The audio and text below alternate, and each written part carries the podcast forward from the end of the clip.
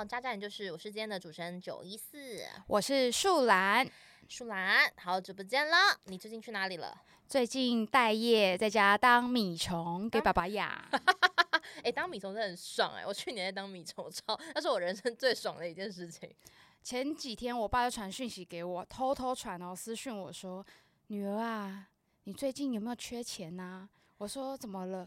你很久都没上班呢。如果缺钱的话，爸爸给你好不好？你不要去跟别人乱借钱。”他真怕我去借那个高利贷，真的假？他是真的担心、哦，他是真的担心。然后我就说：“不好意思，我之前的工作存的钱还够花，哦，够躺。哎、你你这样躺多久了？我躺六点五个月了。哦，哎、那其实不错，你就躺满一年呢、嗯，躺满一年，可是我最近开始觉得无聊了，开始想要游戏人生。哎、一般人不是躺一两个月开始无聊吗？你躺了六点五个月开始无聊。哎、每个人问我说：“哎、你躺多久？”然后从一个月的时候，我就发现很蛮多男生会跟我说：“哎、你都不会紧张哦？男生没有办法一两个月没上班呢，会有社会压力。然后再过一阵子，我就呃大概四个月左右吧，我就遇到女生哦，然后我开始会有点怕怕，我就想说会不会大家觉得我休很久，很很乳这样。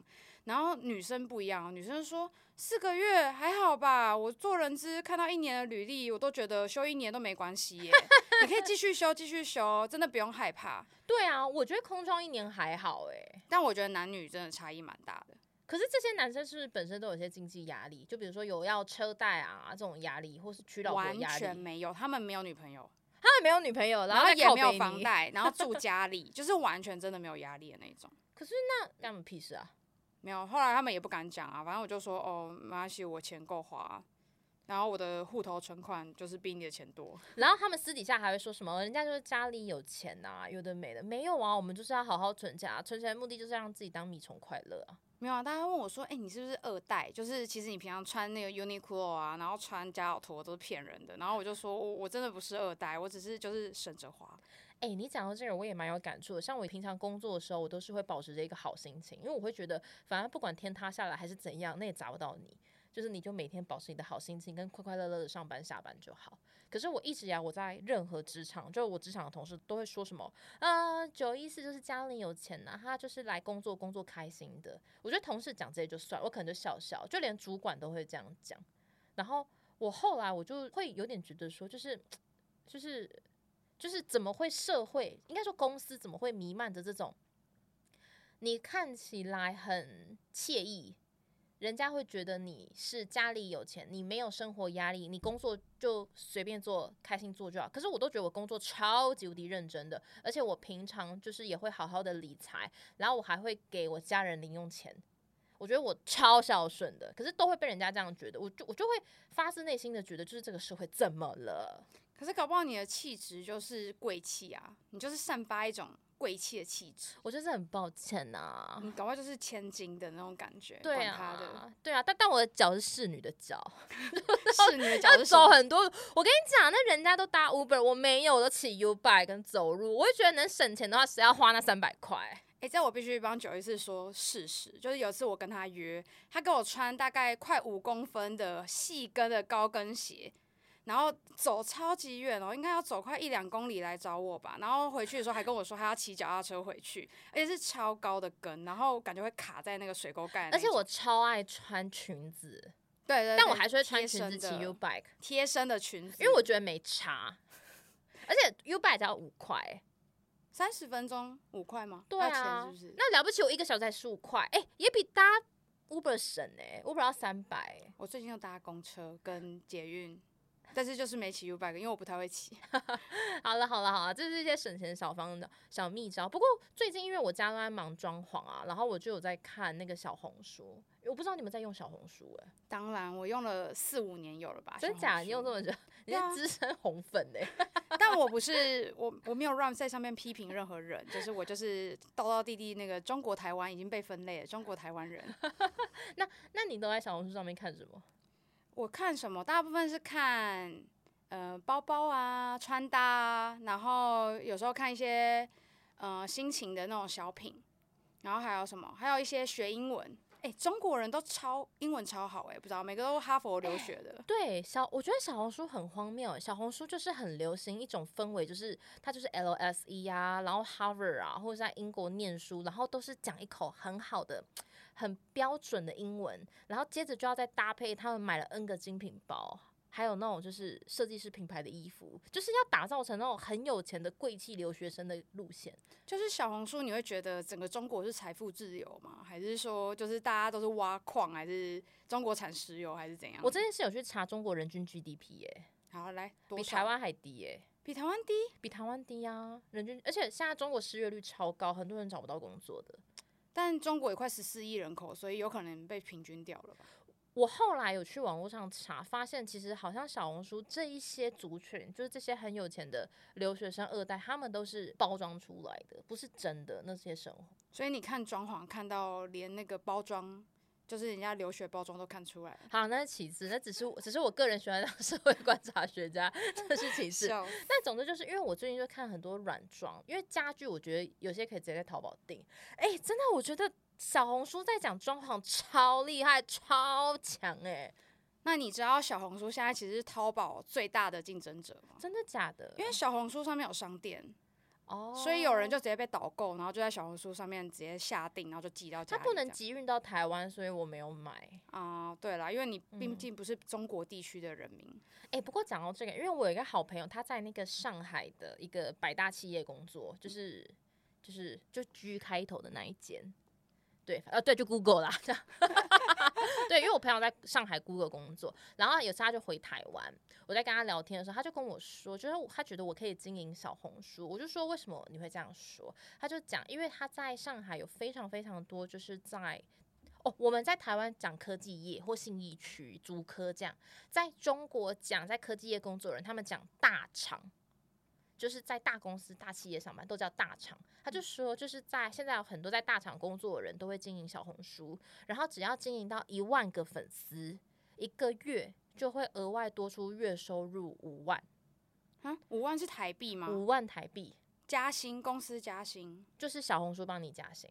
哦，难怪我有看到很多，就是说怎么样进大厂，怎么样面试，然后什么大厂的员工下班后都在做什么对对对四小时。对对对对对，哦，就是这个，所以他就跟我说，其实，在很多在大厂工作的人，不是每个在大厂工作的人薪水都好，只是就是有一些他们经营小红书经营到是可以本薪跟小红书额外收入五比五。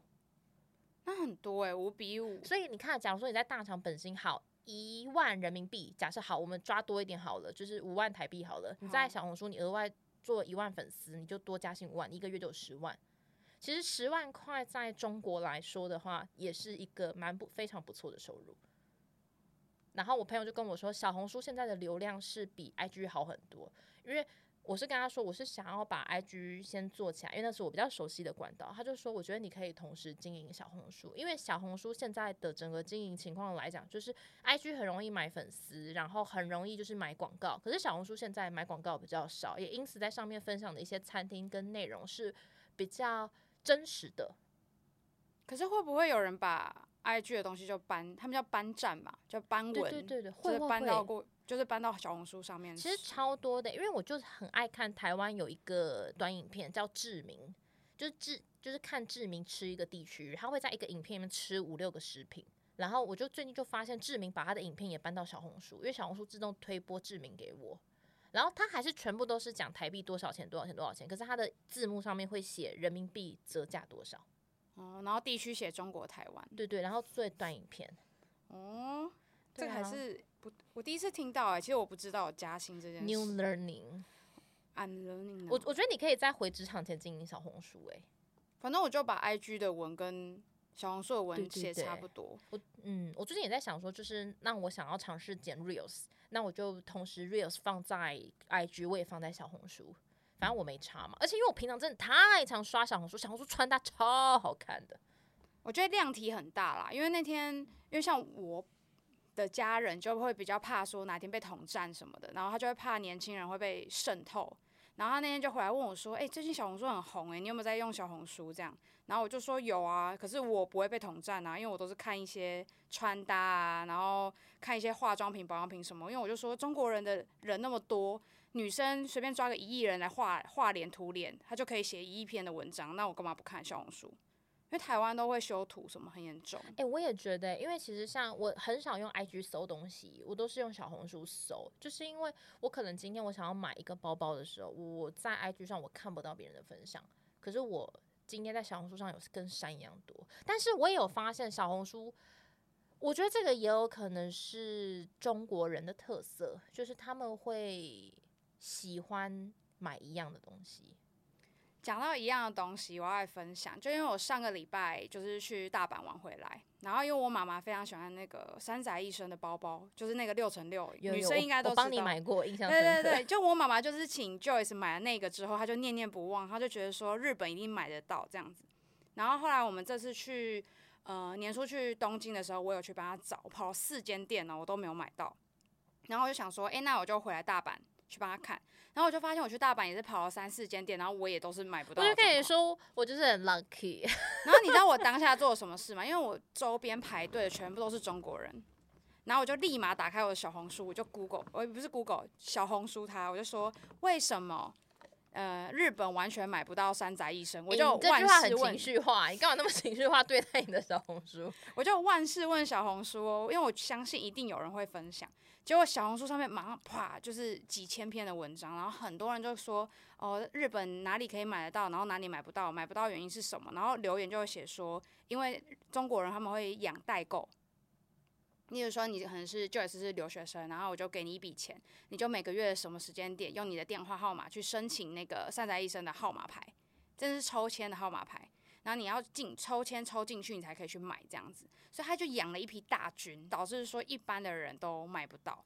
然后我就立马就是把那个文章翻译给我妈听，因为我妈也不太喜欢看简体字，所以我就立马翻给她听。所以我觉得小红书在这时候是有用的哎、，很棒哎、它比 Google 还强，因为 Google 是连查都查不到，然后你要查小红书，因为买的这些货源啊不是货源，就是来源，就是这些人，所以这些人会写文章分享给你听，这样。而且真的像是我，因为我前一阵前几天我才去礁溪玩，然后那时候我在找礁溪美食，然后那因为 Google Map 上面会有嘛，我其实是那种四点五颗星以上，我就会先存起来。然后那我在找这些东西的过程里面，我就发现其实也有很多网美会分享一些食物，但是我必须说，在 IG 网美上面分享的十之八九都超难吃。我真的是没有怕得罪人，但是我真的觉得超难吃。法式料理那个什么鸭鸭腿那个，超难吃。哎、我们已经一起吃了很多很多很难吃的王美店，都超难吃的。反正 anyway，就是只要在 IG 上面，我现在是只要在 IG 上面看到他推荐哪个哪个哪个食物，我就一定不会去吃，因为我知道一定会很难吃，所以才要买广告。哦，懂意思，因为好吃的就不需要再找人家写文、好吃。就看 Google 评论就好。欸你知道日本很多店是老板直接拒绝你进来拍照写文，然后他说拜托你不要宣传，不然日本人吃不到。哦有些老店是这样，哎、就是因为它的位置，置可能只有八个位置，嗯，然后他们是那种炭烤的那个鳗鱼饭，是每一天就是用那个炭，然后熏的黑黑的那种，然后老板直接就说那个拜托你们 台湾人是要，熏白白的吧？不是有一些是那种白鳗啊，但它是那种嗯黑麻麻的那种鳗鱼。鳗鱼哦，对，不是咖啡色的酱料而已，它是有种炭烧的那种。然后老板就直接跟那个台湾人说，就说你不要不要帮我写文，拜托你也不要分享，你就自己默默吃，好吃你下次再来这样子。好啊，因为今天其实我们是一直在聊小红书里面的内容，然后我在开录之前，我还跟树兰很认真在对说，树兰他要分享他在小红书上学到的新知，我也要分享我在小红书上学到的一些情感博主，然后是要增加在我们 podcast 里面的内容。结果我们这整集都没有聊到这一些，我们一直在抨，我们一直在抨击那个统战的问题，然后 又还聊还有王美很烂，还有可以赚多少钱？好，就是希望，就是我觉得我们今年应该会帮自己立下一个目标，就是现在已经是二零二三年的 Q4 嘛，在三个月的时间，我们就会临到二零二三年的尾声。我觉得我们最后这三个月，我们应该要来尝试经营小红书。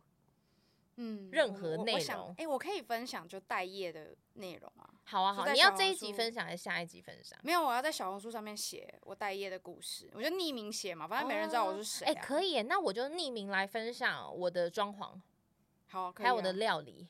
可以可以可以，我就写待业的好，那我那我们就要互相督促，一个礼拜至少出一篇。待业，呃，写一篇，你什么意思？你放尊重一点，你什么意思？我我想一下，但好，我们等下那个对，我们等下会后来讨论一下。好好，那今天渣渣人就是就先到这边。如果你有任何一个小红书有关的想法的话，也很欢迎你跟我们分享。那我们下次见喽，大家拜拜。拜拜。